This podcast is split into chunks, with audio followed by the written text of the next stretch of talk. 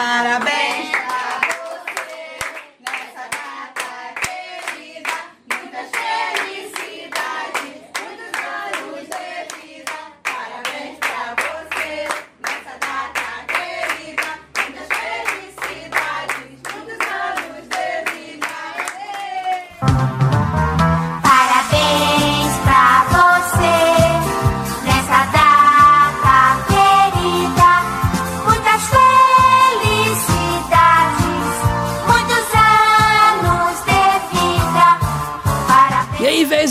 sou o Caio Hansen e você está ouvindo o TV de Tubo, podcast sobre TV das antigas que faz parte da revista Jogo Velho. E aqui comigo no salão de festas, Olá, aqui é a Sora. E aí, pessoal, aqui é o Matheus, o vilão. E eu sou o Eide Tasaka, o velho.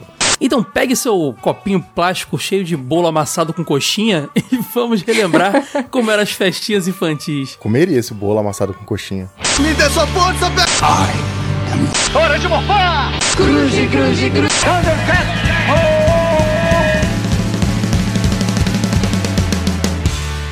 TV de Tubo Podcast.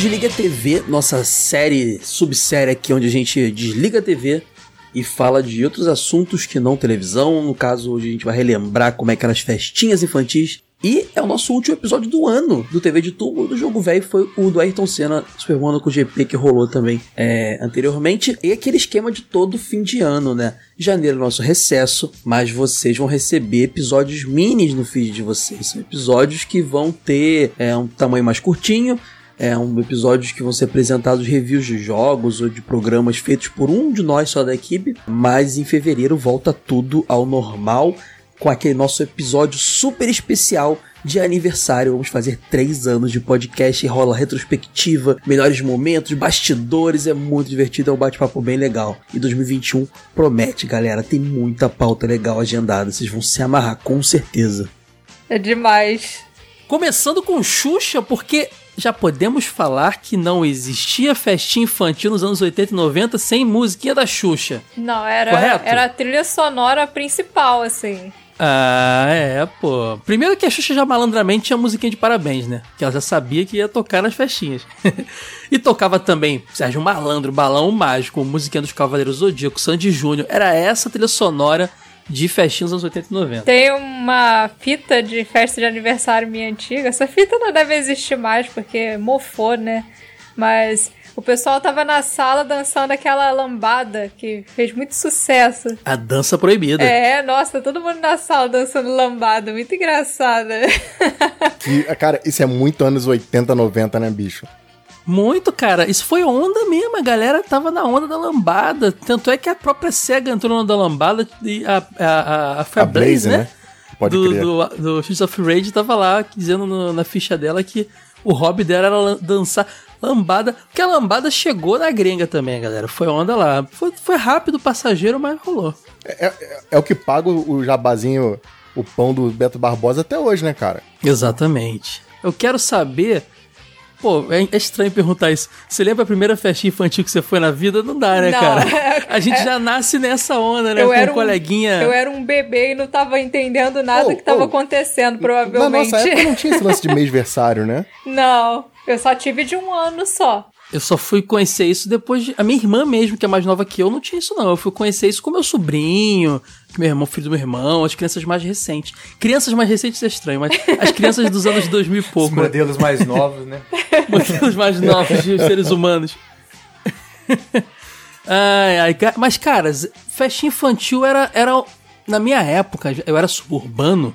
E então, assim, eu vou trazer a visão do- dos ricos de quando eu ia na festa de alguém. Na minha época. Mas assim, era aquele lance da, da rua inteira se mobilizar pra ajudar na festa. Pelo menos na favela era assim onde eu morava, cara. Era fulana que fazia o bolo, mesmo que fosse pago algum serviço, mas era fulana que fazia o bolo. A da outra esquina fazia os salgadinhos e a outra, a minha tia, é, no caso, ela era, fazia coisinha de festinha.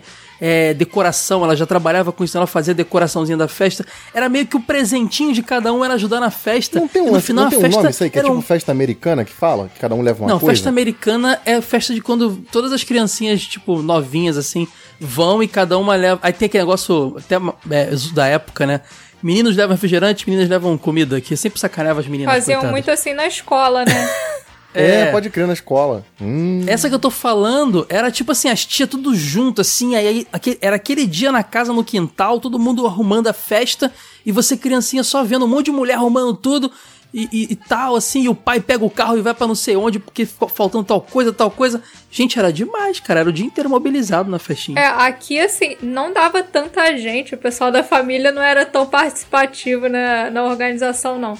Mas olha, meus pais eram o dia inteiro enchendo balão. Minha mãe fazia o bolo naquela. Balão era um saco, cara. Aquela tábua grandona, assim, com a, enrolada com alumínio, sabe? Aí fazia dois bolos, juntava e virava um bolo grandão. Nem, nem sei como Sim. acontecia, mas virava. E aí meu pai comprava, porque assim, geralmente as festas de aniversário da gente tinha pipoca e cachorro quente, né? Era o básico, assim. da- Clássicos. É. que servia pro pessoal. Aí meu pai ia na padaria, acho que ele até encomendava com alguns dias de antecedência, porque ele comprava um saco muito grande de pão, assim, sério, devia ter tipo uns 100 pães franceses.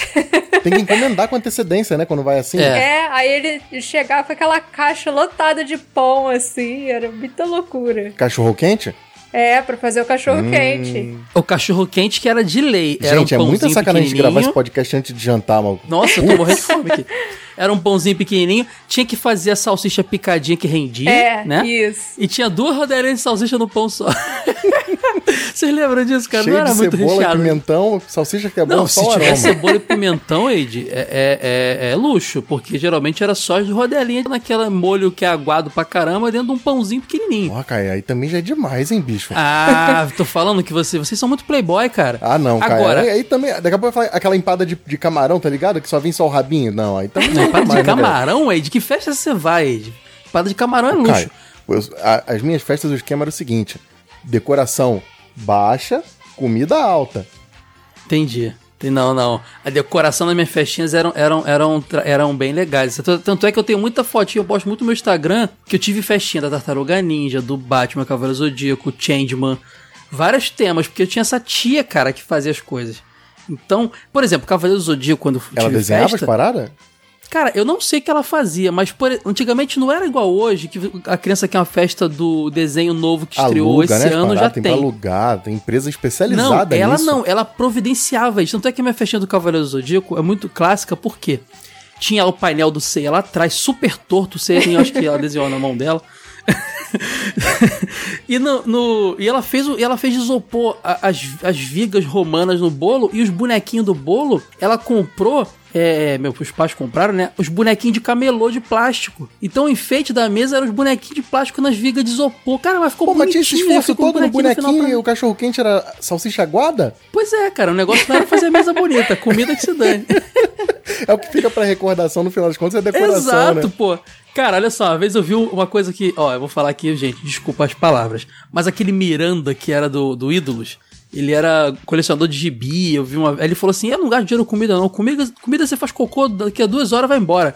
Eu gosto de comprar bonequinhos de gibi que fica aí pra sempre. Essa é minha, minha, meu lema de vida, cara. Caraca! Eu gosto de comprar bonequinhos de gibi, mesa de festa bonita, porque a comida vai embora, né? Você sabe que na minha casa era o contrário? Meu pai, eu já contei uma vez a história que meu pai falou que comendo Bob's e McDonald's era desperdício porque saía muito mais barato comer em casa. A festa foi a mesma parada. Meu pai ensinou, cara, em vez de fazer festa pra alimentar os outros, vamos pro restaurante.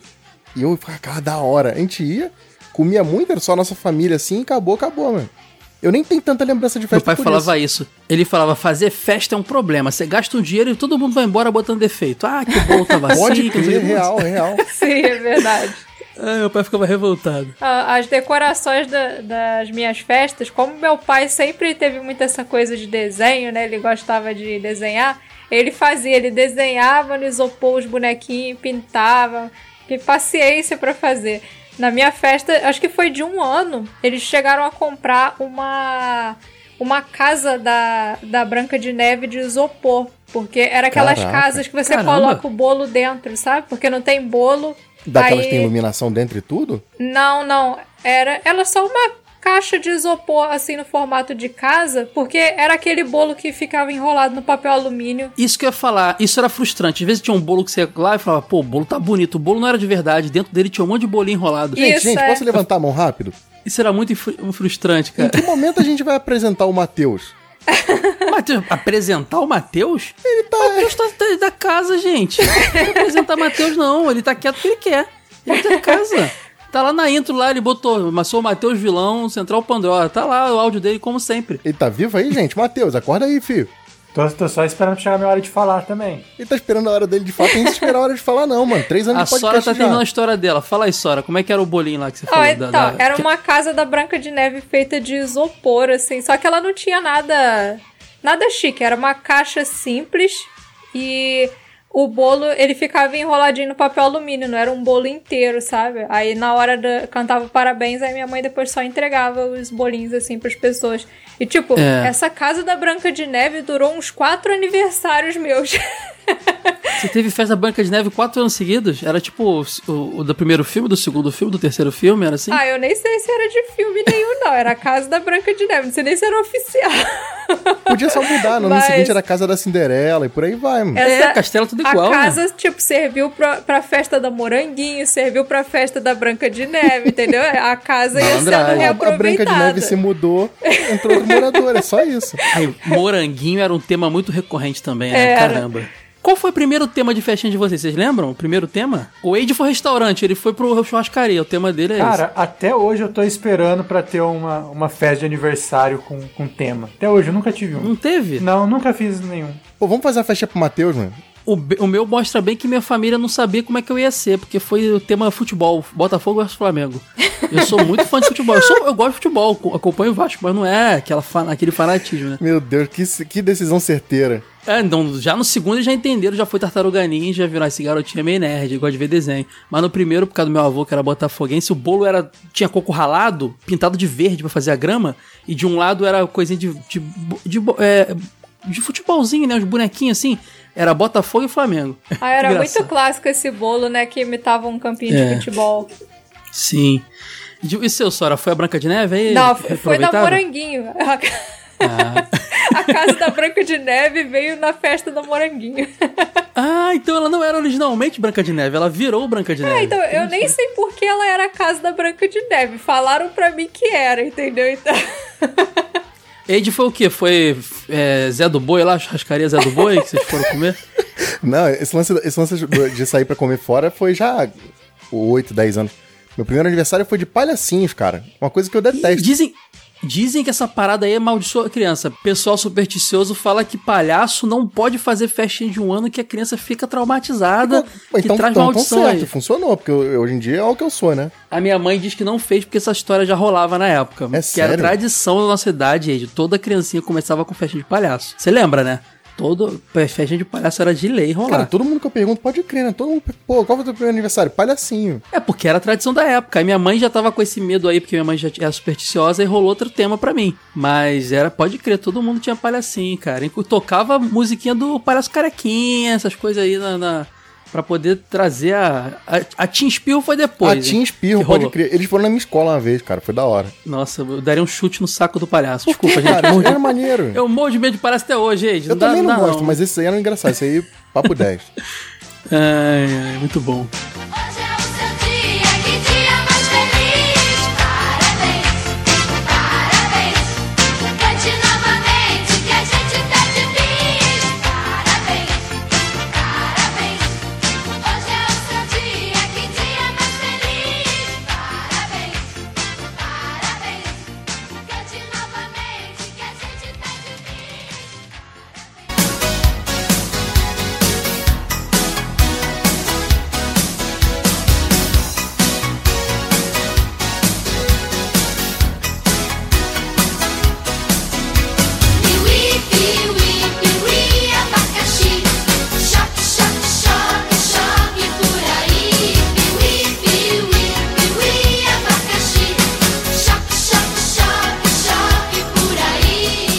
TV de Tubo Podcast.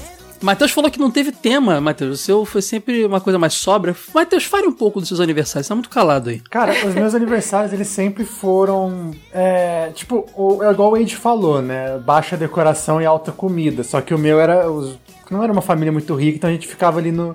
Nem tão alta comida também, né? Mas fazia uma- muitas coisas boas. Só que eu nunca tive. Acho que eu nunca tive interesse em ter festa de aniversário. Na verdade, eu nunca gostei de festa de aniversário. Tanto que eu acho que o meu último aniversário nada foi também, com... né? É. Eu, tipo, acho que o meu último aniversário foi com 12 anos e foi de surpresa, assim. Por isso que teve. A partir desse momento foi mais a vibe do Wade, sabe? Tipo, chegava no dia do meu aniversário, meu pai só comprava uma pizza e pronto. Então nunca fui muito de ter tema nem nada disso, mas eu tenho muitas lembranças de aniversários, as músicas, as comidas e tudo mais. E incluindo, eu lembro. Não lembro, não, mas eu tenho uma lembrança do meu primeiro aniversário por algum motivo eu decidi pedir pra minha tia, que é uma ótima boleira até hoje, fazer um bolo de morango. Eu fiquei enchendo o saco dela dois meses antes do meu aniversário pra fazer bolo de morango.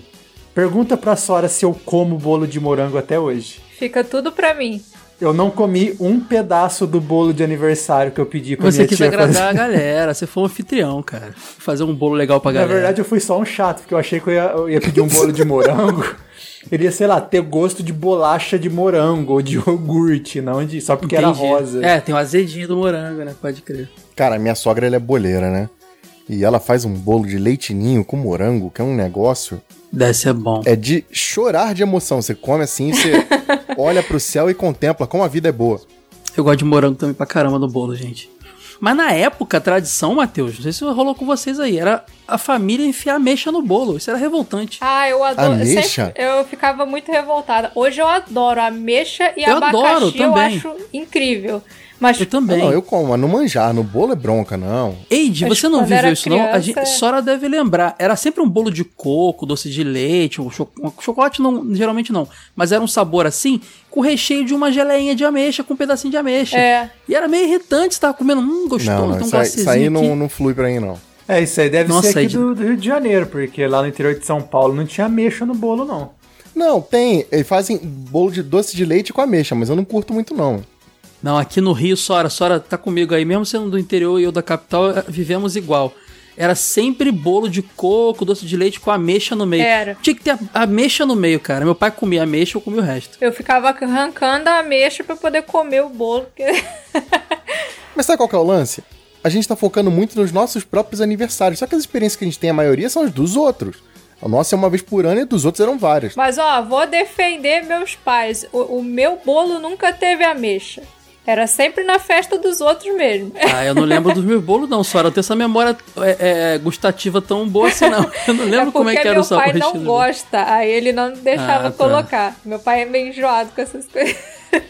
Quando a festa era regada mesmo de comida, ela tinha torta salgada. Quem lembra da torta salgada aí? Pô, adoro até hoje. Muito bom. Eu só fui gostar velho também, né? Porque eu não gostava, não. Era um bolo feito com pão de forma, né, galera? Tipo, É. tinha, tinha gente que fazia com massa própria, mas geralmente era pão de forma. Pastinha de atum, E tinha- sardinha, né? É, e a cobertura, aquele glacê, né, em teoria, era maionese, aí tinha milho e ervilha em cima. Eu só não gostava quando tinha beterraba, porque beterraba derretia, ficava aquela Tem coisa um clássico, manchada, Caio, assim. que é fazer a, a rosa com a casca do tomate. Ah, Do é. tomate, exatamente. Nossa, torta meu pai adorava, eu odiava. Pô, eu me amarro Hoje eu gosto. também. Hoje eu gosto muito de frango, né? Recheio de frango e tal, às vezes sardinha. Hum. Matheus, já viu essa torta por aí, em São Paulo? Quando você morava em São Paulo? Não, mas o, o bolo de torta salgada é um negócio que eu sempre via em festa de adulto. Em festa de criança não era muito comum, não. Eu não gostava, eu achava horrível. A partir de, de- da adolescência eu comecei a entender que nada mais é do que um sanduíche virado de trás pra Um frente. sanduíche passei a gigante, gostar. pode crer.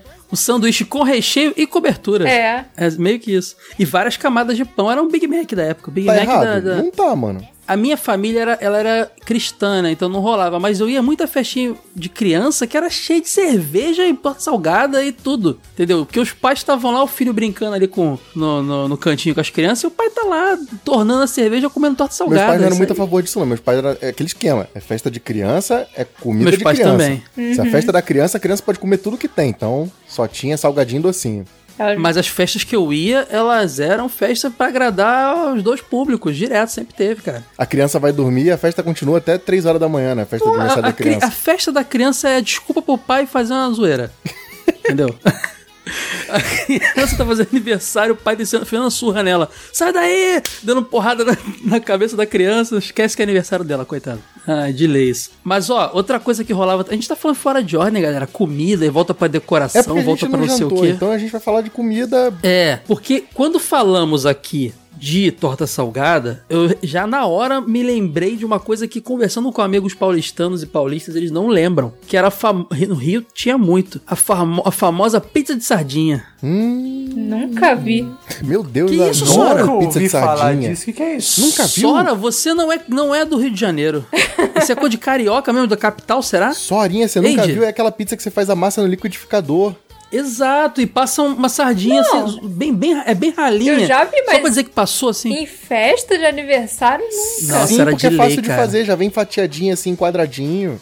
Passava aquela bandeja com os quadradinhos cortados, você pegava a pizza de sardinha e comia. Era pizza de sardinha, pipoquinha murcha, que fazia algumas horas antes, que, é de- que a senhora falou. Pode crer. Cachorro quente com duas rodelinhas de salsicha. Nossa, era de lei demais isso, era muito bom.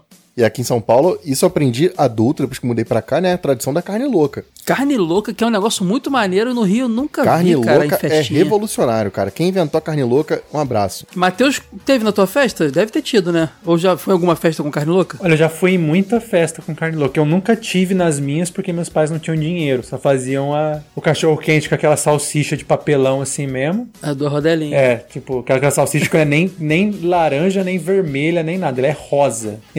Ah, de lata, então? Talvez pior.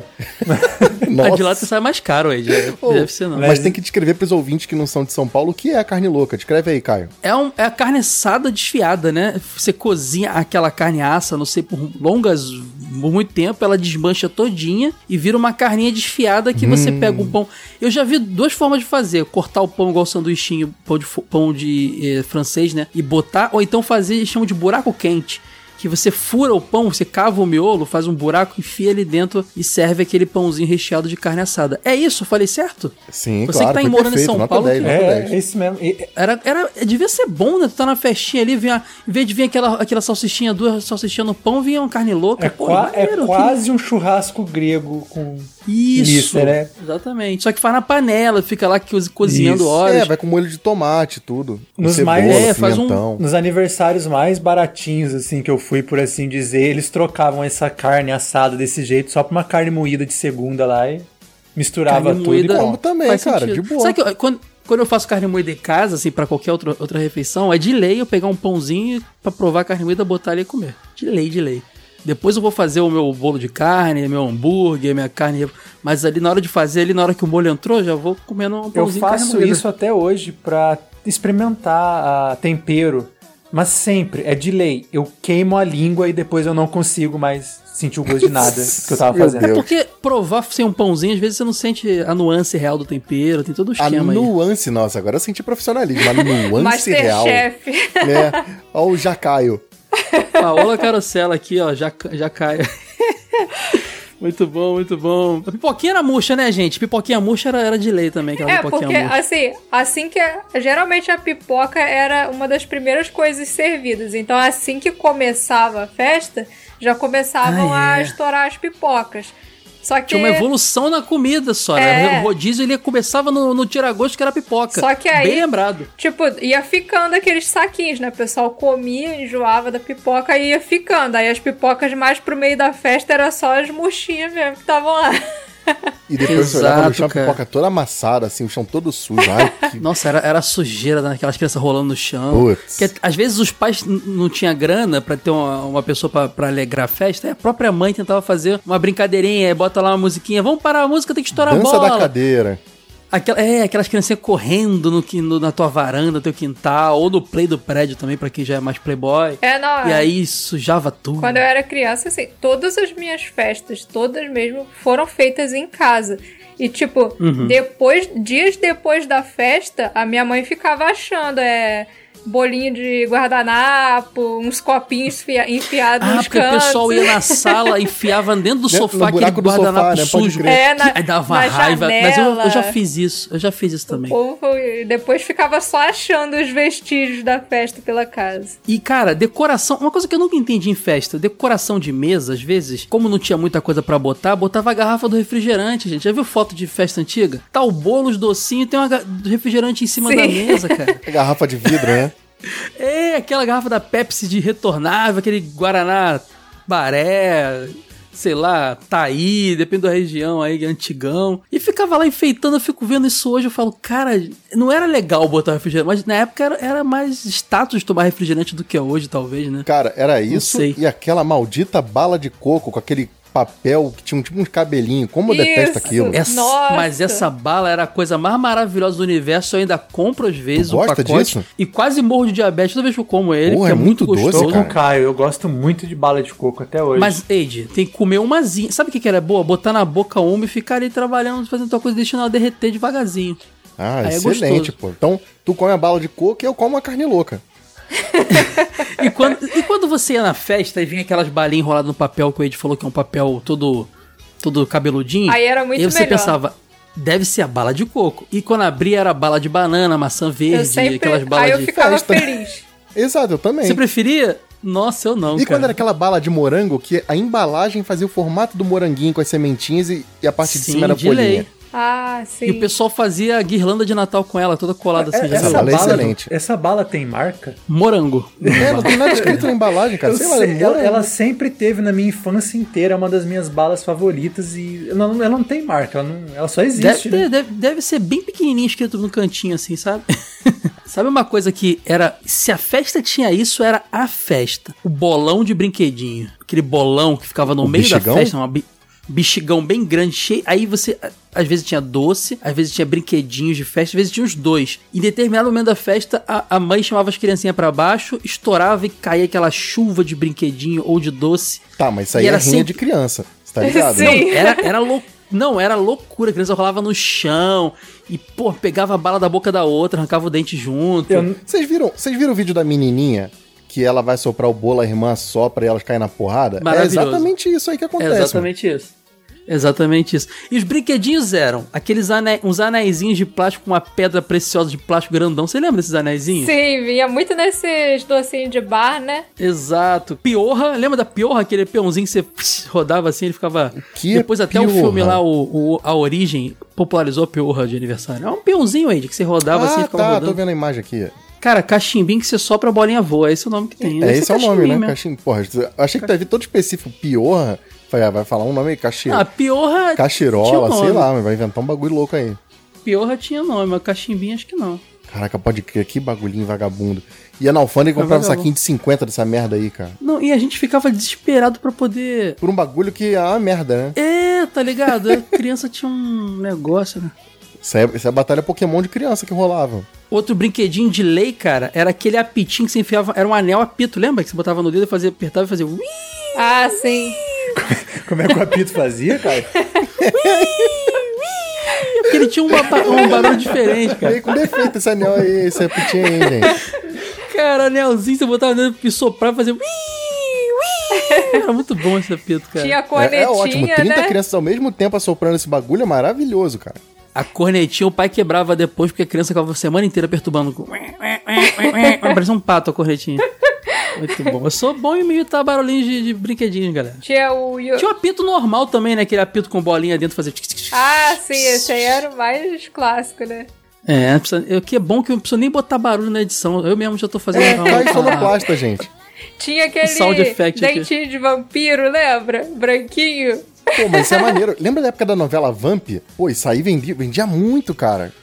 O que? O, o, o, o apitinho? O dente Não, do o dentinho de vampiro. vampiro, pô. Ah, o dente do vampiro, tradicional também, pode crer, cara.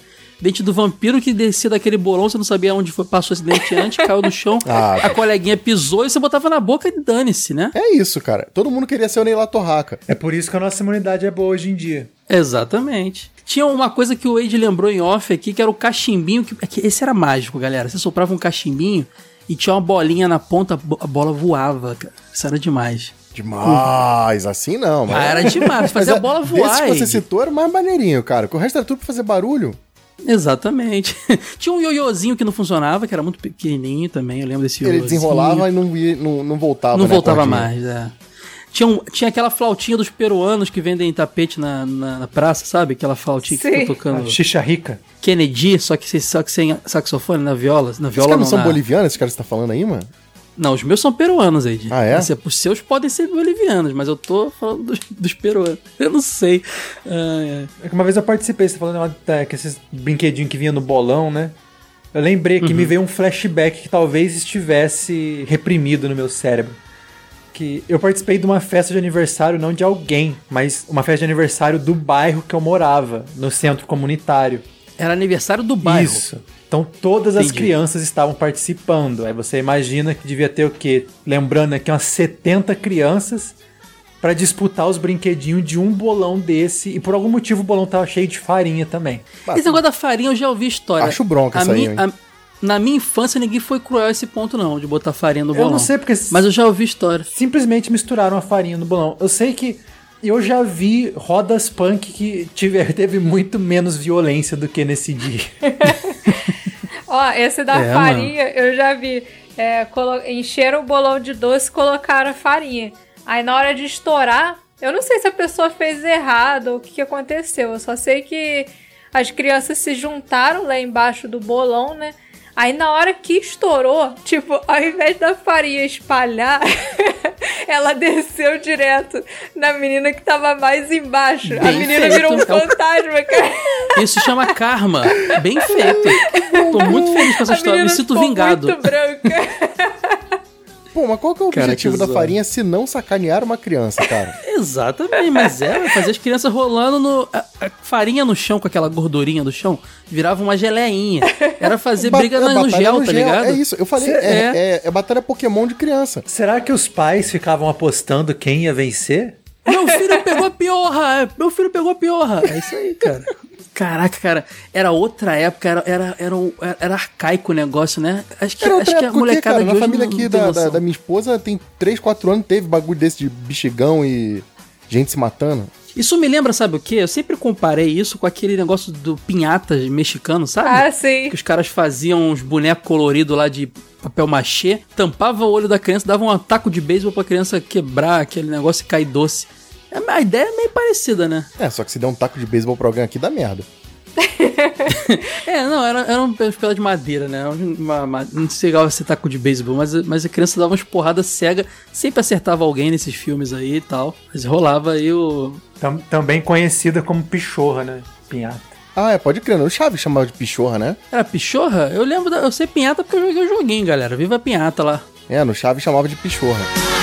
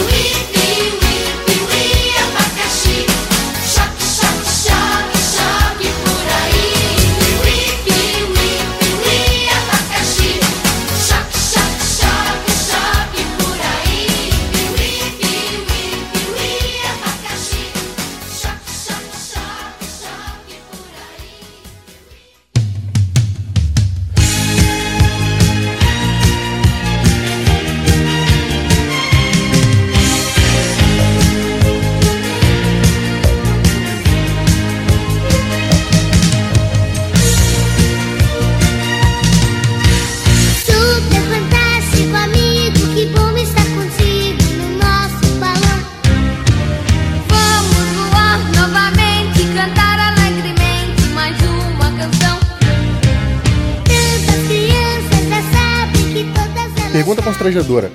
Qual foi o pior presente que vocês já ganharam numa festa de aniversário? Ah, acho que era meia sempre, né? Criança não gostava Uma de ganhar cueca meia. usada. Tu ganhou isso? Usada? Como assim? Isso, cara. Isso. Usada. Tem uma coisa que você não pode dar pros outros é cueca. Tu ganhou uma cueca usada, Matheus? Cara, eu vou, eu vou. de- Desculpa minha avó já com seus 70 e tantos anos, mas. Teve um, teve um aniversário que ela simplesmente chegou pra mim e deu uma cueca de presente. Até aí tudo bem você ganhar uma cueca normal. Era uma cueca só. Até que era bom. Aí ela falou assim que ela comprou pro marido dela, né? Que não era o meu avô. comprou pro marido dela, mas ele vestiu e não serviu. E aí ia servir pra você. Ela passou pra mim. Ela podia ter guardado essa informação, né? Ia ficar tudo certo. A sinceridade é. Gente, temos um Caraca. campeão. Ninguém precisa mais contar, não. Acabou. Não, Só na história eu- do Matheus já tá bom. Eu ia comentar dos sabonetes que eu ganhava, mas não. Caraca, sabonete, né? Tia adora dar sabonete meia, né, Sim, cara? sim. Mas eu vou te falar, eu- essa minha tia que me dava cueca e meia, era bom, porque é um negócio que eu não gostava de comprar, não, cara. Então todo ano eu sabia que ia ter meia e cueca dessa minha tia aí. E ela ia nesses city call da vida, não sei como é que são as lojinhas que tem fora do Rio, essas lojinhas de roupa mais baratinha e comprava pacotes e pacotes de meia, durava pouco. Mas pelo menos ela comprava Não. ali eu já. Hoje em dia, eu- com meus mais de 30 anos, eu adoro ganhar meia, sabonete, tudo que eu teria que comprar eventualmente, eu adoro ganhar. Mas quando eu era criança, eu ficava revoltada, eu não via valor naquilo. Eu, eu, eu falo isso com a Karina. Eu acho que quando você vai dar presente pra uma criança, criança quer brinquedo. Essa é a regra. É mano. lúdico, tem que ser algo É. lúdico, cara. Tem que ser. Você dá roupa pra agradar a mãe, que a criança tá cagando pra roupa. Quem for me dar presente de aniversário até hoje, eu quero brinquedo, tá? Só Ah, não. Matheus, eu vou te dar uma cueca usada. Desculpa, mas. Uma cueca usada Criamos pelo uma Wade, tá? tradição. É, vai toda larga, assim, com uma você vai usar a cueca dormir. Cueca do Wade, com a marquinha do jogo velho lá marcada ali. Bordadinha ainda, personalizada com o nome dele Não- por dentro, Mateuzinho. Não deu certo, toda freada. Ih, cara. Meu Deus, que desgraça. Assim, uma coisa, já que a gente tá falando de presente, eu não sei se nas festas de vocês teve isso, mas a minha mãe não deixava eu abrir o presente na festa. Ela fez um saco de pano, assim, bem grandão, que foi usado em muitos aniversários meus, então é o mesmo, foi o mesmo saco em muitos aniversários. Aí ela pendurava na parede, aí a pessoa chegava, me entregava o presente, só que eu tinha que colocar nesse saco de pano e só depois da festa que eu podia pegar as coisas que eu ganhava. Eu já vi festa com caixa, um ca- uma caixona assim, que você botava os presentes dentro, assim. Festa mais de salãozinho e tal. Nas minhas, dava na minha mão, eu levava pro quarto e botava em cima da cama. No final, tinha que tirar aquela famosa foto da cama cheia de presente. E Isso, sempre tinha. tinha um enchendo o saco pra abrir, né? Tinha que trancar o quarto porque as crianças roubavam o presente, cara. Exato. Isso, era- isso É, acontecia. tem, tem tinha uma gravação de um aniversário meu que eu ia abrir. tava, chegou a hora de eu abrir meus presentes, eu fui abrir. Aí eu ganhei uma ursinha de pelúcia e deixei assim, fui abrir outra coisa. Só que aí uma prima minha pegou pra ver a ursa de pelúcia. Eu peguei da, mãe- da mão dela, escondi a ursa lá dentro do guarda-roupa. A garota só queria vê-la, ia roubar não, Sora. Tá bom, Caraca, tá bom. caraca, Sora, Vai que nessa, maldade. que ela- É minha! Eu tinha ciúme dos meus brinquedos. Cara, a pior coisa é quando vem o tio e fala: Olha só, ele vai levar, mas depois eu trago de volta pra você, tá?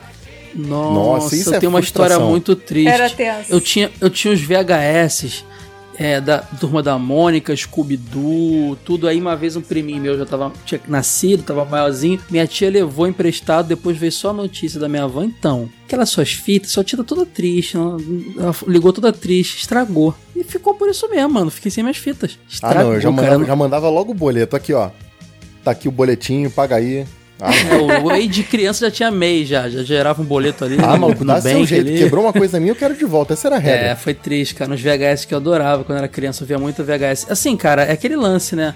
É, eu nunca gostei de emprestar. É por isso que até hoje eu tenho muita, muito brinquedo da infância meu. Que eu sempre fui muito chato pra emprestar. Então. A tua mãe não fazia você É. dar pra, pro priminho mais novo, não? É, já rolou isso já, mas, mas, mas eu segurava mais a onda, eu bati o pé e tal, mas teve coisa que eu dei. Meu Master System, quando eu ganhei meu Mega, eu dei. Meu Mega, quando eu ganhei meu 64, eu dei. Tinha essa tradição, né? Eu, eu nem vendia lá em casa, era dar mesmo pra, pro priminho mais novo e tal. Mas alguns brinquedos eu consegui guardar, porque eu brinquei de brinquedo até tarde. Então eu tenho um monte de coisa até hoje. Um dia eu vou mostrar em foto aí pra galera nas redes sociais, meus brinquedinhos. Cara, as festas no fundo. a- Como é que era a configuração da festa? Era tradição. A mesa com bolo, um enfeite em cima do bolo e os enfeites em cima, assim, docinho, bala e tal, os bonequinhos referente ao tema. Atrás um painel e bolinha em volta. Era isso, né? Era. A configuração. Aquela festa que você comprava na lojinha de coisa de papelaria, que vinha, vinha essa Na configuração. Rua da Alfândega, no Rio de Janeiro, né? Exatamente. Aquela toalha de mesa decorada com papel crepom. Tipo, fazendo um babado, né, em volta da mesa. É, na- nessa festa do Cavaleiro Zodíaco foi tão improvisado que a minha tia, ela comprou. Vocês lembram de uma época? Isso é uma, uma saudade que eu tenho. Uns adesivinhos que vendia na banca que eles eram metalizados com a bordinha dourada. Você lembra desses adesivinhos? Sim, sim. Aí tinha de vários desenhos, eles eram. Eu não- cara, eu não vou conseguir. Você lembra aí de nos adesivinhos? Aqueles de que eles- cartela? É, você comprava a cartelinha do Cavaleiro Zodíaco, aí vinha os cavaleirinhos Cara, ali. da o Edu me deu? Eu vou te mandar foto disso. O Edu me deu, e isso tem pouco tempo, uma caixa lotada disso, lacrada, do Cavaleiro do Zodíaco. Isso era legal, cara. Só que pena que eu colava em tudo quanto é canto, afinal de contas o objetivo era esse e queria ter hoje essas cartelinhas. Que era muito legal, eu colava no caderno. E a minha tia, ela, ela comprou as cartelinhas do Cavaleiro Zodíaco e colou no babadinho da festa. Então, pra Pô, ver como é que maneiro, o hein? negócio era, era do it yourself, tá ligado? Ela improvisou com o bonequinho do camelô. Improvisou com adesivinho. Eu postei essa, essa foto no meu Instagram esses dias. A galera quiser seguir lá, Caio Hansen, no Instagram. Tem essa foto lá, eu vou achar mais fotos de, de festinha. Eu lembro que minha festinha da Tar- Tartaruga Ninja era tão legal, galera. Porque era os gotinhos deles. Em cima do bolo tinha de isopor assim, aquele, aquela parede meio com limo, uns caninhos assim, os bonequinhos em cima. Ela conseguiu reproduzir um cantinho de esgoto, sabe? Muito irado. E ó, a minha tia era tão antenada com essas coisas que nessa festa eu nunca tinha pizza na minha festa. Nessa festa tinha pizza. Com a calabresinha em cima, porque é tartaruga Ah, ninja, não, aí é riquinho. Aí não, ri- é festa com pizza Ah, riquinho. Aquela pizza que chama de brotinho, não é brotinho não, é, é, é uma bem pequenininha, que é, É, uma, uma, mini uma pizza, massa né? É. com uma ro- mini pizza, com a rodela só. Acabou rápido, quem comeu, comeu também. Pô, Mas só pra é dizer bom, que teve hein? ali no... É tipo um canapézinho, só que é pizza. Exatamente. Tá falando de. é, eu tô com muita fome, cara. E co- comida de festa é um negócio que me deixa animado. Coxinha, bolinha de queijo, quibe, aquele cachorro quente, aquele enroladinho de salsicha pequenininho, Caio, que é só Não, rodelinha. Ed, deixa eu te corrigir. Bolinha de queijo não, bolinha de lava vulcânica, porque você mordia e queimava a língua. bolinha de Pode queijo crer. era um Pode salgadinho assassino. Era ou era a bolinha, você mordia e queimava a língua, ou você mordia e tinha um pedaço de borracha dentro. Nunca tinha Cara, um meio eu não termo. sei. O queijo soltava um, um soro que era hiper. É, né? Pode era crer, parecia tipo um ácido sulfúrico. Você mordia aquilo quente, sua língua derretia, cara. Era impressionante. Tem uma história engraçada, teve uma prima minha que fez uma festa de 15 anos e eu acho que a galera errou muita mão na quantidade de comida que comprou. A festa acabou e, tipo, tinha, sei lá, umas 5 caixas de salgadinho já frito de bobeira. Ficou- Caraca. Cara, ficou Já eu. frita é sacanagem, Já porque tem que frito. comer, não pode guardar, né? Exato, ficou eu e uma galera, a gente ficou até 3 horas depois da festa comendo, assim, de bobeira. Batendo papo e comendo salgadinho, mano. nossa, foi igual Muito dia. bom. uma festa que eu fui que. Eu não sei se a pessoa exagerou no tamanho do bolo ou se ela esperava mais gente, mas a mulher fez um bolo muito grande, sério. Aí, tipo, quando deu os parabéns, o pessoal comeu o bolo, só que sobrou bolo demais, assim, e tipo. No final, o pessoal sempre põe né, aquele pedaço de bolo nos pratinhos pra levar pra casa. Um pratinho por baixo e um por cima, né? É. Só que nesse Ou enfiava, sobrou... sabe onde, Sora? Dentro do copo de plástico também, o bolo. É. Socava ali dentro. enrolava no alumínio em alguns casos, né? E alumínio gera luz, que tinha que ir na cozinha pegar lá o alumínio dos outros. Mas ó, nessa festa, sério, os pedaços que as pessoas estavam levando pra casa dava pra elas fazerem outra festa em casa. Não, Sora, olha só, era assim, ó. A pessoa ia lá pra minha mãe, ah, levar um pedacinho lá pra casa. Aí a minha mãe já pensava, é tua filha, teu marido e teu, teu filho, né? Aí já cortava um pedaço maior. Aí, a outra já não era, já dava um menor, e dava briga. Pô, mas bolo reclamação toda. aí era, então era generoso, hein? Não, porque, porque a mãe tenta agradar, porque às vezes é amigo da família, ou ah, meu marido não, não É pôde muito vir, não. É vou sempre um essa coisinha do. Vou levar aqui um pedaço pro Rogério, tá? Que ele não pôde vir. Não, minha avó até hoje enfia na bolsa, cara. Eu falo, vó, é só pegar, não tem problema. Não, ela enfia. Ela parece... A minha avó, ela entra numa missão de espiã, assim. Ela, ela tá lá, ela, ela passa. Garçom, quando é garçom, quando é festinha, essas festinhas de salão, né? Ela pega um salgadinho e enfia na bolsa. Vó, não precisa, vó. Pode levar de boa, no final eles dão. Hoje festinha Ah, eu tô chique tem, tem, isso, cara. tem uma caixinha que dá pra você levar pra casa, já tem todo um esquema. Minha avó não, o negócio dela é adrenalina, cara. Aí chega em casa, tá cheio de coxinha colada no batom, essas loucuras da minha avó, né? Ou então, Sora, esse pratinho que você falou era o bolo de coco com ameixa, só que a coxinha amassava na ameixa e entrava dentro do bolo. Aí virava um bom. bolo de coco com recheio de coxinha. Eu gosto de coisa agridoce, cara. Eu comeria isso aí feliz. Não, era, era de lei comer aquela. Você chegava no dia seguinte na geladeira, pegava aquela maçaroca que já foi bolo, já foi coxinha, já foi brigadeiro, e virou uma grande maçaroca. E aquilo que você comia feliz da vida. Deixa eu te contar que festa de hoje em dia mudou muito, né, cara? Não sei, eu não vou muito tempo Exa- de então, teve o aniversário do filho do Edu. Foi só entre eles lá da casa dele por causa de motivos de Covid, né?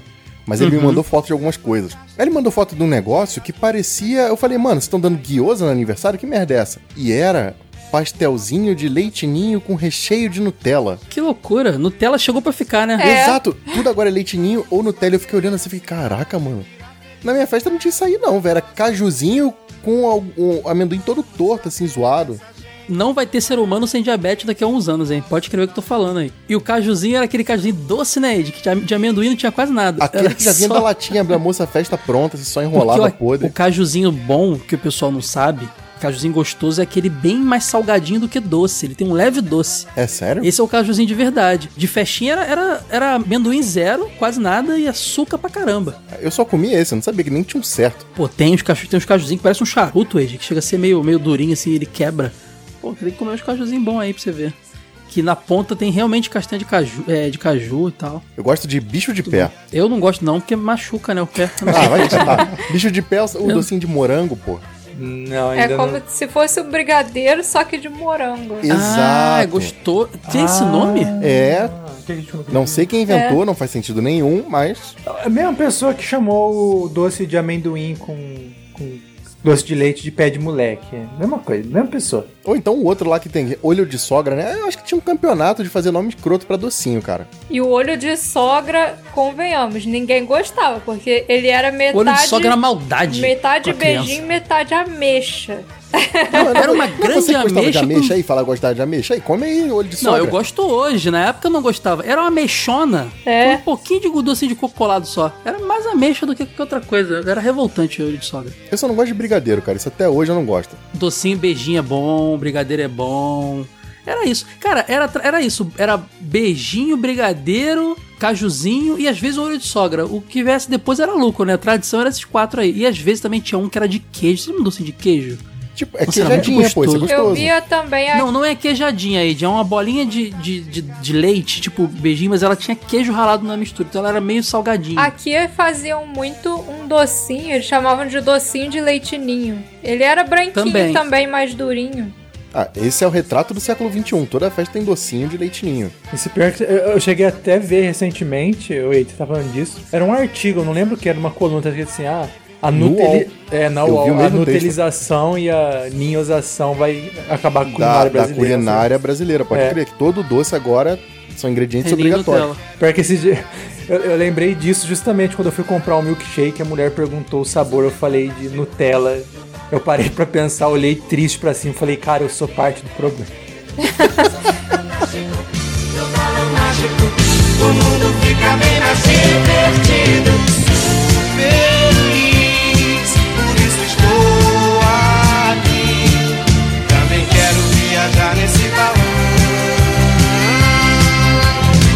Super fantástico, no balão mágico. O mundo fica bem mais divertido. Super fantástico, no balão mágico. O mundo fica bem mais divertido. Sou feliz, por isso estou aqui. Também quero viajar nesse balão.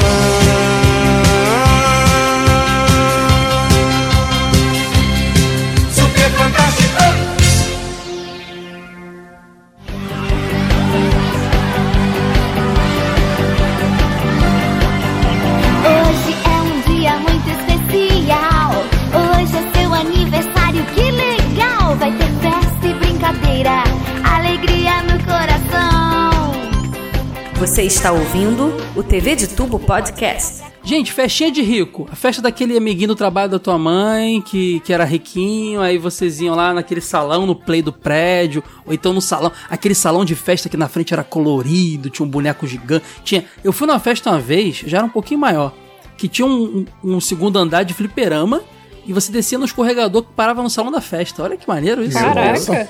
Irado, cara. é. Eu nunca, eu nunca fui numa festa de rico, de rico, só cheguei perto. Só. Eu fui convidado, mas eu não podia. Eu lembro muito bem disso. Eu fui convidado, era o, o cara assim mais riquinho do bairro, né? Ia ter palhaço, ia ter animador, ia ter tudo. Era o Ed, então.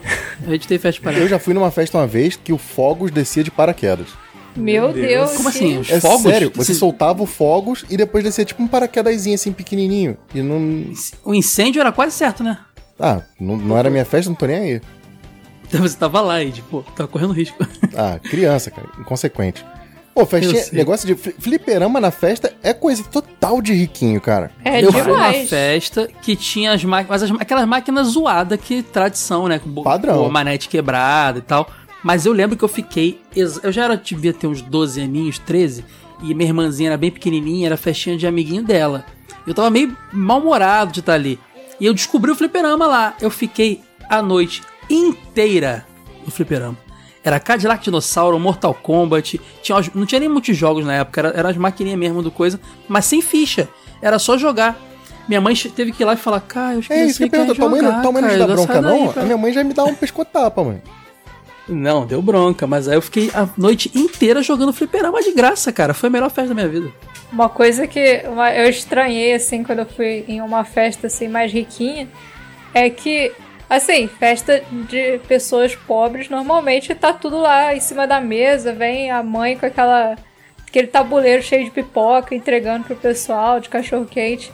E, tipo, essa era muito estranha, porque ficavam os garçons servindo, assim, e o refrigerante, ao invés de ficar na garrafa do refrigerante, ficava, tipo, Vinha na numa- jarra. É, numa jarra, Mas sabe assim. por quê, né, Sora? Porque era, não era Coca-Cola, era. Convenção Cola. Sendas Cola. É, é. Sendas, Sendas Cola. Não tinha Sendas em São Paulo, no resto dos estados? Eu não sei, mas aqui tinha Sendas Cola, Carrefour Cola, essas coisas assim. Cara, era de lei, eles faziam isso pra poder esconder o rótulo que não era aquele refrigerante, tá? É, Pô, sim. mas sabe um negócio de festa de rico também? Quando tem atração de entretenimento para as criancinhas, cara. Ah, uma, festa uma galera pobre- de saco cheio das crianças tendo que brincar com elas. É, porque a festa do pobre você larga a criança e ela que inventa que ela vai brigar, vai cair na porrada, sei lá. No rico não, tem o mágico, tem o palhaço, tem sei lá o que. Isso pra mim denota uma festa de riquinho. Tem um animador de festa, que eu, um abraço pros animadores de festa. Deve, deve ter alguém que nos ouve que é animador de festa, que eu tenho muito carinho por vocês, porque eu imagino que trabalhar aturando criança não é fácil. Tenho pena, cara, na, na real, assim. Um abraço mesmo solidário. Eu cheguei a ser convidado para uma festa que teve um palhaço e um animador. Mas essa festa me marcou porque meu pai falou que eu não poderia ir se eu fizesse bagunça na escola. Eu não sei porquê, o que, que eu fiz que eu acabei não indo. E ao invés de ir na festa, no dia da festa, eu fiquei ajudando meu pai a colocar a telha no telhado. Eu lembro muito bem. Eu, que troca. eu em cima do Caraca, telhado, eu broncão, conseguia ver a casa do, do vizinho Sério? tendo festa. Nossa. Cara, tu ficou no telhado trabalhando, com trabalhando mão de obra sol, e os pesada. caras pulando. E era a casa Caraca, desse eu vizinho ia ainda tinha brincar uma e pedir piscina no pra botar fundo, música de cara. cavaleiro, nem vou, cara. Fiquei triste de verdade. Caraca, cara. Não, o Matheus tá trazendo a realidade da vida que a gente tá aqui ostentando as festinhas. É. Mesmo que no classe baixa a gente tá ostentando, o Matheus tá trazendo a realidade aqui. Mas falando em classe baixa ostentar, Kai, conta pra gente a história do aniversário no McDonald's, por favor. Ah, minha irmãzinha, sei lá, aniversário dela de quatro aninhos, uma coisa assim. Minha mãe resolveu fazer uma festinha no McDonald's. E a festinha do McDonald's é uma coisa muito estranha, porque você paga um valor, eu acho que nem era uma coisa exorbitante.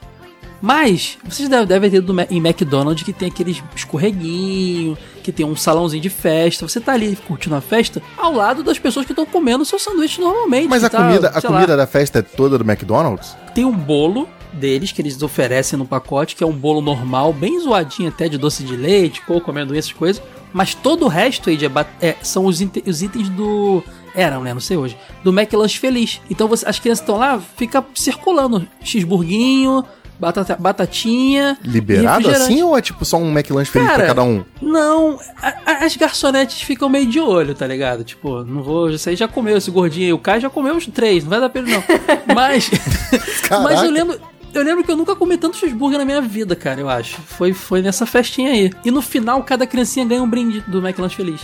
Isso era legal. Na época, era aquela fase do McLanche Feliz que não era com temática. Todo brinde, nessa época, era o Papa Burger, a Bird, o Shake, o Ronald em algum esporte, alguma temática, né? Então era, era isso na época. E cada um ganhou um brinquedinho no final. Só que é uma. E tem, tem também brin- brincadeirinha, bota música, estoura bola, brincadeira da dança da cadeira. As menininhas, as moças que trabalham super, super saco cheio. Devia ser a quinta festa do dia, devia ter mais umas duas depois. E tem horário, cara. Então era festa apressada. Vambora que tá acabando aí, tá acabando. Então assim, não foi tão confortável, acredito, quanto uma festa que você faz no seu quintal. Mas, cara, imagina uma festa que serve cheeseburger, batata frita e Coca-Cola. É Um legal, sonho. cara. Um sonho. E o bom é que é não tem demais. o trabalho da limpeza depois, né? E não tem o trabalho da limpeza depois, exatamente. E, e eles faziam um lance de limpar porque teria. Em uma hora teria uma outra festa, entendeu? Eu lembro da moça chegando pra minha mãe e falando: Olha, a gente tem que encerrar, tá, dona Tânia? Aí minha mãe, gente, acabou, acabou a festa. Ai, que, que zoado. Pô, mas eu iria numa festinha dessa. Imagina, cara, cheeseburger liberado. Nossa senhora. É demais, cara. Será que dá pra fazer de adulto? Um amigo meu fez. Um amigo meu é, foi morar em São Paulo, a despedida dele foi na festa do McDonald's também. Mas, gente, noite, 2021, se tiver tudo bem, meu aniversário vai ser no McDonald's. Pessoal tá combinado, hein? McDonald's, cara. E aí eles fizeram de zoeira, porque esse meu amigo ele comia muito McDonald's. Aí fizeram de surpresa pra ele a festa no McDonald's. E, pô, era mais prático e tal. Justo. Fizeram a festinha lá. Tem gente falar das brincadeiras, mas a gente não brinca, né? Aqui é tudo velho, né? Ô, Matheus, você falou em off que uma vez você foi numa festinha e rolou até facada. Que história foi essa? Que isso? Não, não foi facada, foi quase e eu não fui, foi a minha festa. Mentira. Você teve uma. Por isso você tem trauma aí, ô, ô, ô, Matheus. Na tua festa assassinaram uma pessoa. Mais ou menos. Tipo, que aconteceu? Tinha. Foi uma festa, foi a única festa Sora, dá um grande. abraço no Matheus aí, por favor, que a situação tá Eu ficando tô, eu difícil, tô hein, muito gente. triste, eu tô muito triste, Matheus. Você, Foi. é um, você, você é um vencedor, Matheus. Igual o choque de cultura. Você é um guerreirinho, você é um guerreirinho. Mas foi uma festa que eu. Foi a única festa que eu fiz, grande assim, chamando muitas pessoas e. Tava rolando a festa de boa e tudo mais.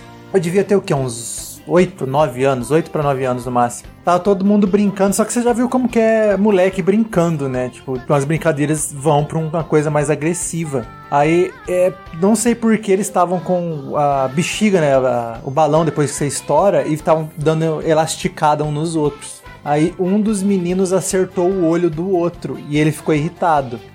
Só que aí ele ficou irritado, começou a chorar e saiu correndo da festa. Ele só foi embora. Não deu cinco minutos, o menino voltou com uma faca escondida debaixo da. da... Que Eram isso, crianças, gente? era criança que ele tinha, se eu tinha 8 anos, ele devia ter uns 11 só. E tipo. Esse garoto hoje tá preso, cara, com certeza. Ele não, teve um não- futuro não tá bacana. porque eu sei que ele não, não tá, porque ele ainda mora lá perto da minha casa e não foi preso ainda. Na casa dos meus pais, perto dos meus Ainda. pais. Ainda. É, é, eu acho bom frisar um pouco o que fala aí, porque vai querer um ouvinte aí, sei lá, mano. Ah, se eu não falei o nome, tá bom. É, o Matheus pode ser qualquer amigo do Matheus. Ele vai saber. Quando ele ouvir a história da faca, ele vai saber.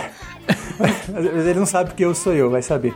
Mas é, é- foi engraçado, porque ele foi, vo- voei com uma faca, aí ele levantou a camisa, igual, igual o bandido ameaçando na porta da Caraca, favela. cara, aquela faca Vai de cadeia feita com cortar o caneta. bolo, cara. O bolo de quem? Engasguei aqui com a risada. Um bolo de carne. Ele levantou assim. Aí o menino que acertou o elástico nele saiu correndo. Gente, que baixa astral esse, esse podcast ficou, gente. Arruma outro Matheus, assunto aí que não dá pra terminar com isso aí, não. Matheus, Matheus, eu entendo você ter problemas com festas de criança hoje em dia, festa de aniversário. Você teve péssimas experiências, cara. Tem tentativa de assassinato na tua festa. No fim de tudo, acabou sendo engraçado, não tem problema não. No fim, de 10 anos depois, a gente ri, né, cara? Todo mundo terapeuta rindo. É, é genético, é genético. Um dia, quando a gente for contar outras histórias, eu conto de quando meu pai e minha mãe foram assistir um show do Titãozinho Chororó. E todo mundo teve que sair correndo, porque deu tiroteio. Ah, não, mas essa, isso? essa aí é minha vida normal no, no, no Rio de Janeiro, até aí. Pô, mas no, É. na cidade de, 10 de, de 80 mil habitantes no interior de São Não, Paulo. eu jurava que na festa da, da facada seria um pai bêbado brigando Eu com também o pai. pensei não, nisso, cara. Não que não uma criança pegaria uma Não, faca. foi uma criança, foi, foi um menino Faquinha de de, 11 anos. pão ou era uma facona de É, cortar é carne? a faquinha Cara, que vinha dentro do bexigão de plástico, assim, né? Antes fosse, era aquelas faquinhas de serra mesmo. Era pequena, mas pra uma criança aquilo lá já é uma peixeira. É, uma peixeira, pode crer. Ai, ai. Tendo o Matheus, eu acho que esse podcast aqui ficou bem parecido com o episódio do Exorcista. pode crer. Bom, ficamos por aqui então, né? Acho que sim. Valeu, galera. Abração. Tchau, tchau. Valeu, pessoal. Tchau!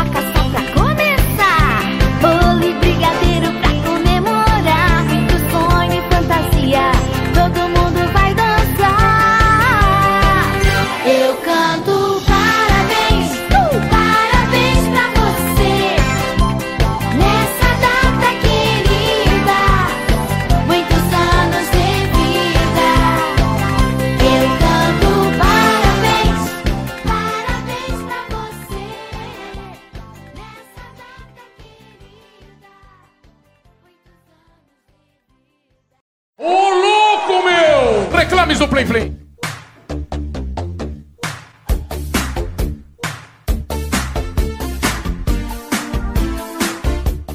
Bem-vindos ao Reclames do Plim Plim. Eu sempre confundo com fase bônus, galera. É muito podcast pra editar, a gente confunde tudo. Hoje vamos ler os feedbacks do episódio de TV de Tubo número 64 do Exorcista. Episódio que deu o que falar, muita gente curtiu, muita gente disse que nem ia ouvir porque tinha medo do filme. vamos lá, vamos lá. Recadinhos de sempre, redes sociais, só procurar Jogo Velho na Twitter, Facebook, Instagram. Nos apoie lá em apoia, apoia.se barra Jogo Velho. Você vai ter direito a revista exclusiva, podcast exclusivo, fase secreta, entre outras coisas. Ah, e mais o que, que eu posso dar de recado? E divulgue o podcast entre seus amigos aí, ajuda demais. Ah, e toda sexta-feira tem agora live do Jogo Velho com Luquinha, Zeide e Edu lá em youtube.com/barra revista Jogo Velho. Recados dados, porque hoje Vapt Vupt, Vupt, último podcast do ano. Começando aqui pelo comentário do Paulo Nunes. Olá, terceira idade em geral. Adorei o podcast, estava com saudade de ouvir o Matheus Vilão. Demorei muito tempo para vir a assistir esse filme. Eu tinha por volta de uns 19 anos e valeu a pena. Compreendi bem, acredito que mais novo não, não seria a mesma coisa. Teria não teria o mesmo impacto. A atmosfera que criam no filme é pesada, incomoda e nos deixa com aquela sensação de incômodo esperado é, a próxima, esperando a próxima bizarrice. De longe, para mim, é a cena do crucifixo. Não vejo a hora do próximo episódio. Boa sorte, sucesso a todos. Muito obrigado, Paulo. O Denis dos Santos. Olá, velhos assustados. Exorcista simplesmente é o filme de terror definitivo. Aliás, livre filme. Lembro-me que quando remasterizaram o filme para o cinema, em meados dos anos 2000, eu com, certeza, eu com cerca de 8, 9 anos basicamente, me borrava de medo só de ver o comercial e fiquei com esse medo na mente sendo fomentado por anos. Porém, só fui conhecer a obra de fato em 2014 quando li o livro. E que livro maravilhoso! Livro muito bem escrito e sim, dá para sentir medo só de ler. O engraçado é que eu resolvi ler o livro pois na época eu tinha medo de perder o encanto do terror que eu tinha só do imaginário popular sobre o filme. Pois já assisti certos filmes que eu morria de medo antes de ver o filme e depois achava era graça.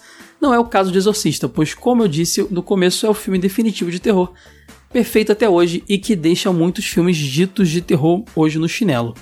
Forte abraço a todos e, claro, meus pesadelos. Boa, Denis, valeu. Rodrigo Mendes Mesquita, prezada vearada, que cast para relembrar a memória de uma das noites mais assustadoras da minha vida. Deve ter sido entre 94 e 96. Me lembro que a casa onde morava estava em reforma e eu queria assistir o filme. Nessa ocasião só tinha uma TV em casa e ela ficava na sala.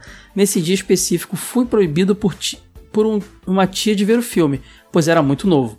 Ia ter pesadelos, etc.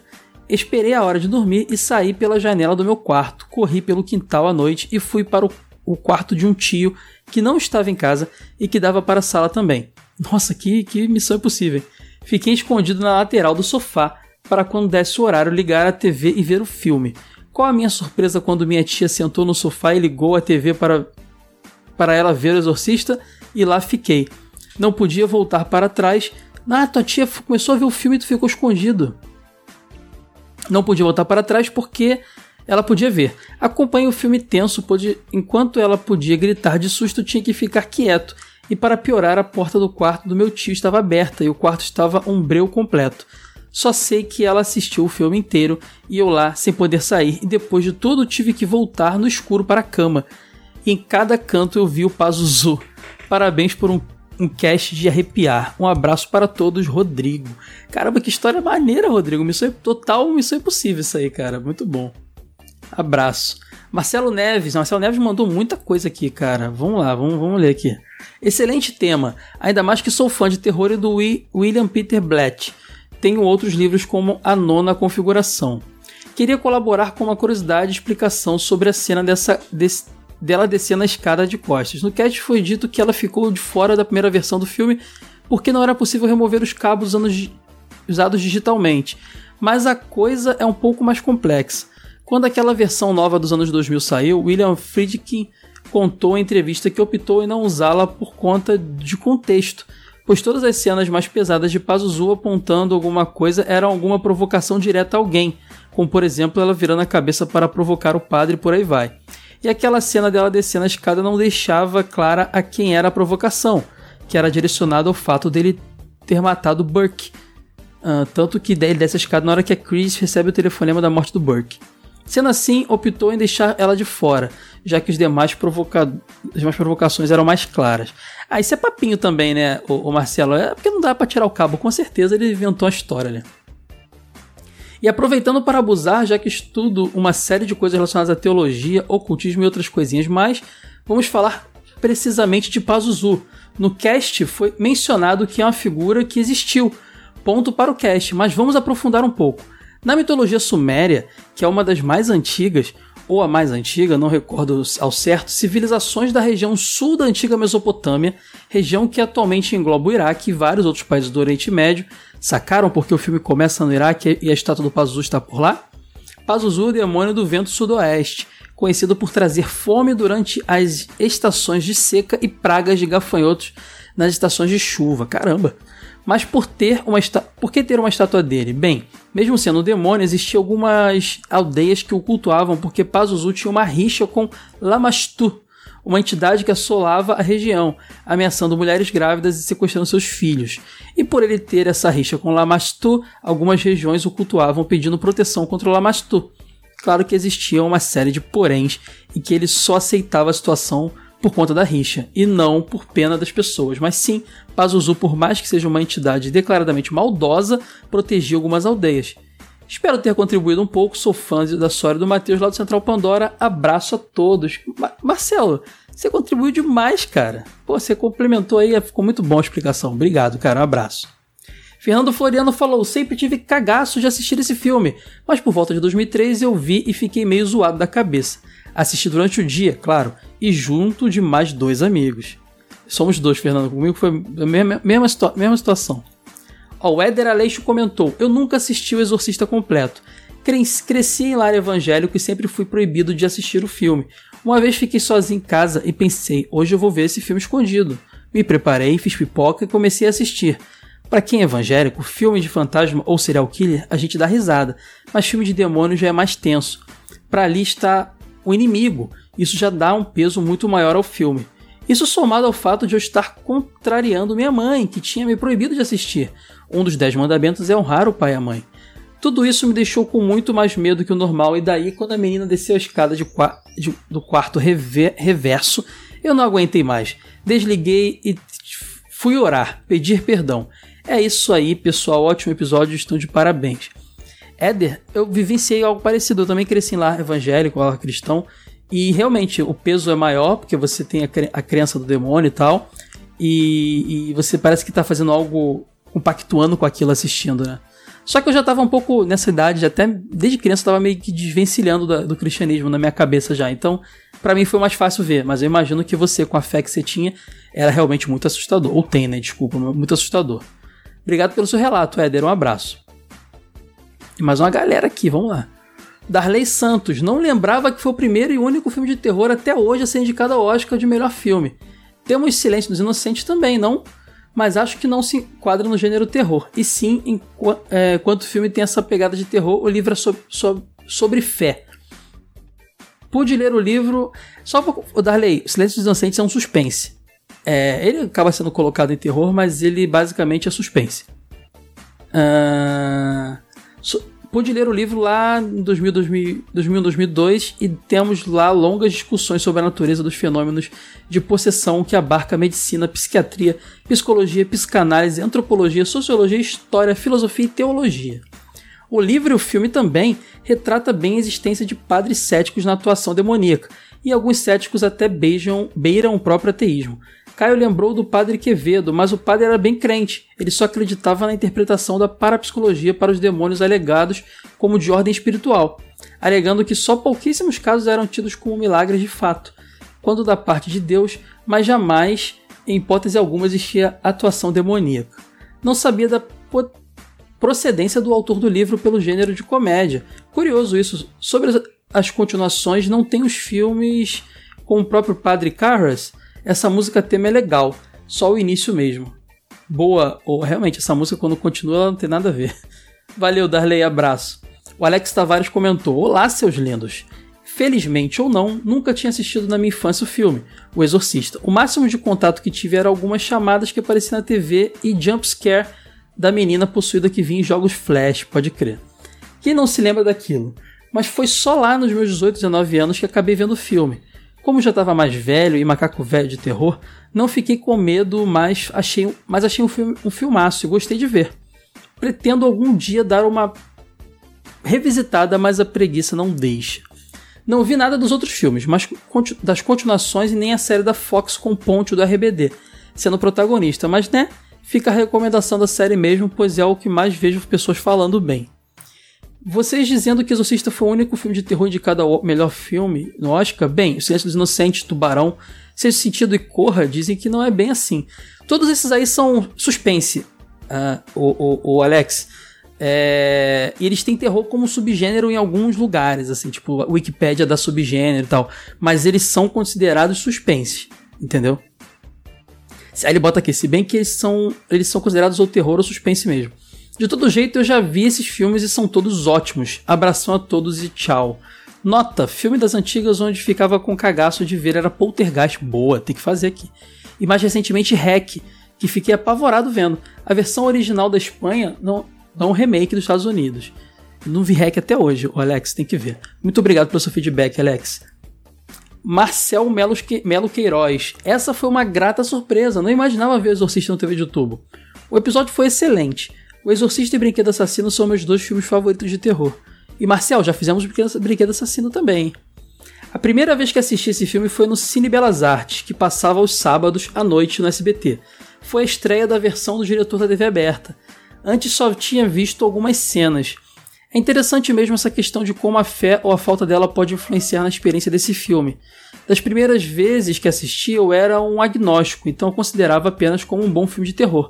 Hoje, como cristão, considero algo como algo verdadeiramente dramático e realista. Caramba, ô Marcel, você fez o caminho inverso a mim. Eu era cristão e me tornei agnóstico. Ah, me perdi aqui na. Ah tá. Já que acredito na possibilidade deste tipo de evento acontecer na vida real. Uma curiosidade deste filme era o método usado pelo diretor William Friedkin para captar o maior realismo possível. Existem vários relatos que ele atirava eita, com uma arma de verdade no estúdio para assustar o elenco, além de chegar a agredir com soco um dos atores para que a experiência de medo fosse mais convincente. Caramba, isso é verdade? Que doideira! Outra coisa que merece destaque nesse filme é a dublagem perfeita que ele teve no Brasil. E essa que foi usada em alguns trechos do podcast é a mais marcante. Os dubladores deram um verdadeiro show. Acho até que a cena do exorcismo é mais impactante na versão dublada que na original, e eu concordo muito com você. Realmente. Outro filme clássico dessa época que poderia aparecer no podcast é A Fantástica Fábrica de Chocolate. Seria uma ótima pedida para o período de Páscoa do ano que vem. Cara, esse filme é muito perfeito TV de tubo. Você tem toda- razão, Marcel. Vou botar na lista aqui. Obrigado pelo seu feedback. Um abraço. Nossa, tem muita gente ainda. Vambora. O Naton Jolly Botogoski comentou: Raio Matuzatanistas. Eita, filmaço. Eu vi quando pré-adolescente não liguei muito, exceto pela aranha na escada. A Sony invocou o tema, aí não dá, aí eu caio e não tem como não brincar. O tema do filme não me atinge, porque eu não me identifico. Não parece algo próximo do real pra mim, mas concordo com vocês. Para a maioria das pessoas parece mais próximo. Só que me divirto de todo modo, adoro esse tema. Igrejas, maldições, objetos, possuídos, capirotos. Não tenho a acrescentar, só vem dizer que fiquei felizaço. Já pedi um em e-mail que, para trazerem mais temas assustadores. Esses calafrios são muito nostálgicos. Só lembrando, galera, não, não estamos mais vendo e-mail podcast arroba jogo velho. Então peçam aqui nos comentários as coisas, tá, gente? Ah, criança acha tudo mais perturbador. Eu viciei na sensação de assistir tanto filme de terror que des dessensibilizei. E não para e não para pagar de machão. Na verdade, sou muito medroso e busquei essa overdose por isso mesmo. Não deu certo. Perdi o medo do tema horror, mas ainda tenho muito medo de todo o resto. O arrepiozinho é um conforto, um velho amigo. O tabu também me diverte. Eu gosto do bate-volta na conversa entre pessoas de gostos diferentes. A Sora e o Matheus já são calejados e é legal ouvir o Caio reagindo às lembranças do filme. Queria ouvir o Wade também, saber como o velho reagiria. O Wade não, não gosta de cinema, cara, não adianta. Bons pesadelos a todos, valeu, Natom. O Leandro Montagnoli comentou: Confesso que nunca tive coragem de assistir esse filme, mas darei a chance a ele. Estou amando TV de tubo, sou viciado no jogo velho, agora tenho dois podcasts massa com essa equipe top, parabéns. Cara, eu adoro quando vocês são ouvintes de um podcast e descobrem o outro, fico muito feliz. Abraço, Leandro. O Bizarro comentou: excelente filme. Perso os personagens são tão bem apresentados e desenvolvidos que tu fica realmente agoniado com o sofrimento deles. O que é essencial para um filme desse tipo. Eu tenho uma mãe idosa e doente, então a situação do padre Caras sempre bate forte quando assisto.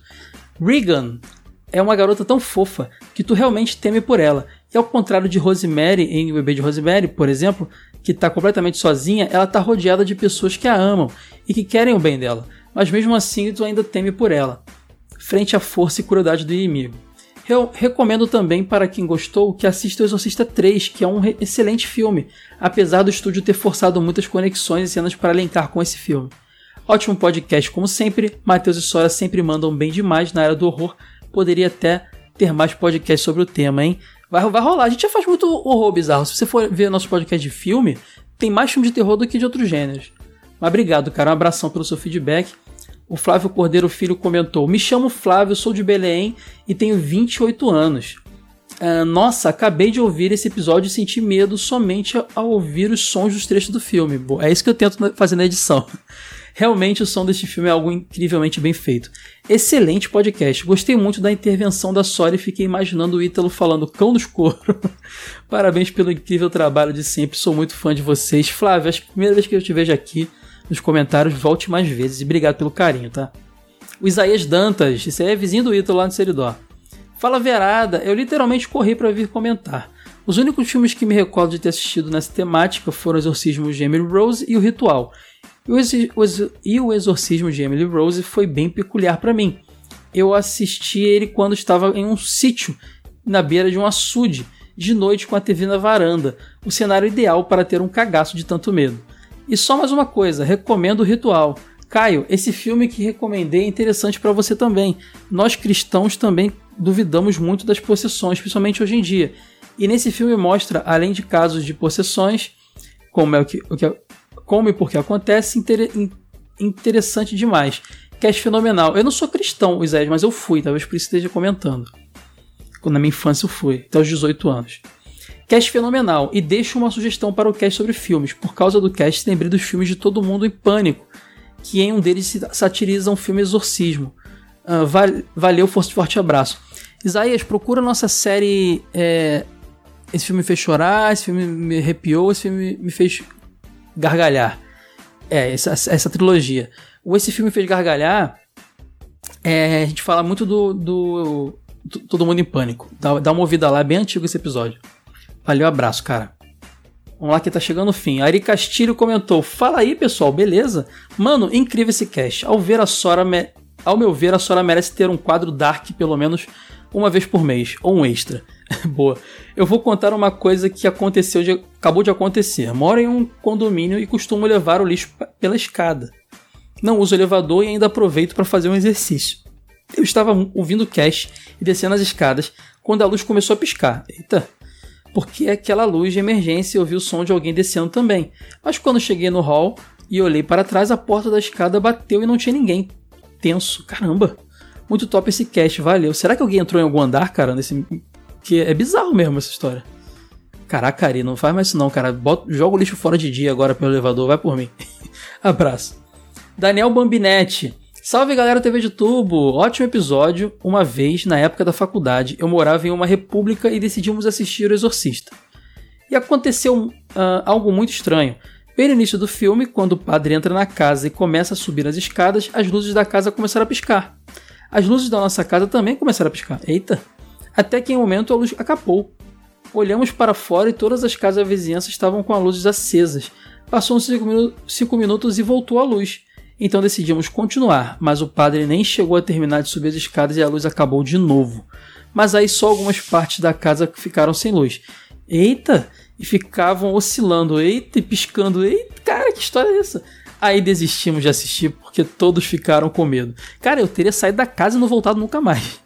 Mas o filme é ótimo, já vi algumas vezes, um dos meus preferidos. Abraços. Valeu, Daniel, e caramba, que história, hein? Paulo Ericeira, mais uma vez a Sora acertou em cheio na pauta.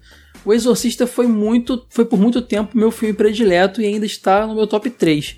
Eu assisti esse filme no cinema, quando teve o relançamento da versão do diretor em 2001. Nessa sessão tive algo muito curioso na cena da levitação, quando os padres começam a falar The Power of Christ compels you e jogar água benta, um amigo grita, grita vamos ajudar a galera e o cinema todo começa a repetir a frase junto com os padres.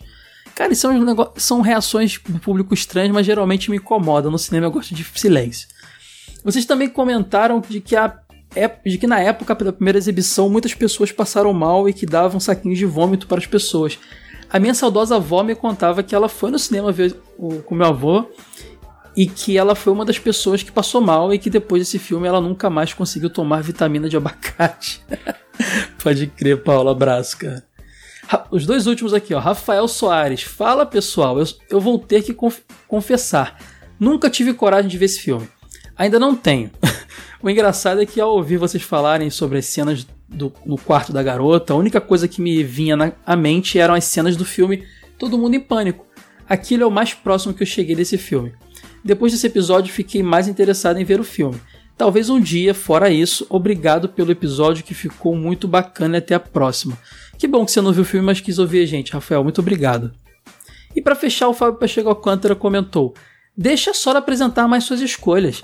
Esse programa ficou muito bom. Já, já te corrijo aí, Fábio, que a Sora ela, ela tem toda a liberdade de apresentar tudo. E o que ela apresenta a gente faz.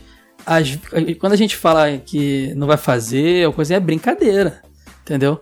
O, Xuxa, o Super Xuxa contra o Baixo Astral, por exemplo, a gente fez um, uma demora para fazer, para fazer uma mitologia no podcast, fazer uma piada, uma brincadeira. Mas nada do que a Sora quer fazer, a gente deixa de fazer não, tá, ô Fábio?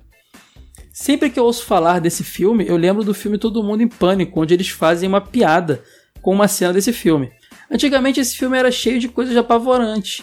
Hoje em dia, basta ligar a TV e colocar num desses canais de TV de evangelismo que vemos exorcismos para todos os gostos. Cara, não é assustador como o do filme, né? Mas realmente você hoje vê exorcismo na TV com muito mais facilidade nesses programas é, evangélicos religiosos no geral, né?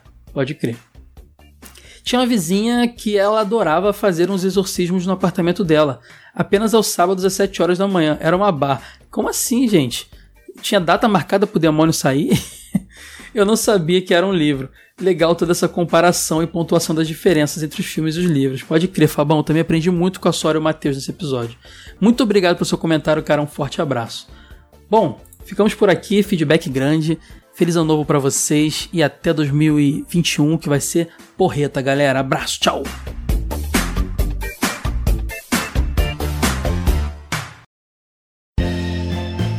Esse episódio foi editado por Caio Hansen.